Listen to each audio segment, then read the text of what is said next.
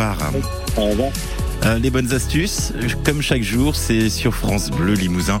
Et c'est avec vous, Valérie Delos. Bonjour, aujourd'hui dans les bonnes astuces, il est question du compost. Oui, bonjour, c'est ça, exactement. Enfin, pour être plus précise, il s'agit des mouches et autres moucherons qui l'attirent. Composter est un geste écologique positif, mais le hic, c'est que se retrouver avec des nuées de mouches dans notre jardin, c'est un peu pénible. Déjà, rassurez-vous, contrairement à ce que l'on a tendance à penser, les mouches et autres insectes ne sont en aucun cas gênants pour notre compost. En réalité, leur présence est nuisible que pour vous et non pas pour votre santé. Don't worry, be happy. Il existe des solutions pour éviter ce désagrément. Écoutez.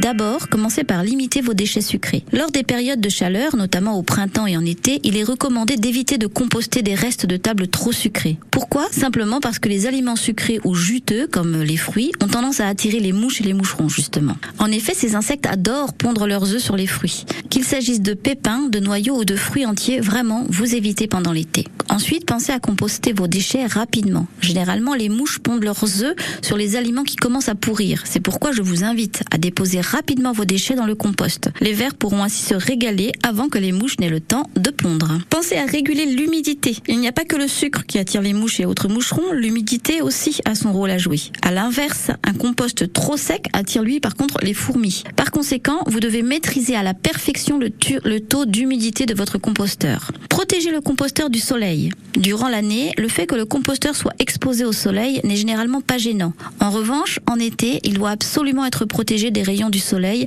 afin de limiter l'apparition des mouches justement. En effet, cela permet d'allonger le temps de décomposition des déchets. N'oubliez pas d'aérer. Le composteur ne doit en aucun cas être un bac étanche. Au contraire, il doit disposer de nombreuses ouvertures, notamment sur le couvercle, afin de réguler la température à l'intérieur et de limiter l'obscurité. Et pour cause, vous le savez, les mouches et moucherons sont attirés par l'humidité, la chaleur et l'obscurité. De même, pensez à ouvrir régulièrement et rapidement le couvercle de votre composteur afin de faire s'envoler d'éventuels insectes. Quelle est l'économie? Eh bien, l'économie se fera sur les engrais que vous n'aurez pas achetés grâce au compost produit, mais aussi aux tapettes à mouches que vous n'aurez pas achetées. Riche de ces bonnes astuces, vous pouvez désormais chanter à tue-tête avec Michel Polnareff. Je suis une mouche, posée sur sa bouche. Elle était nue, on aurait cru le paradis, tant elle était jolie. Je suis une mouche, posée là sur sa bouche.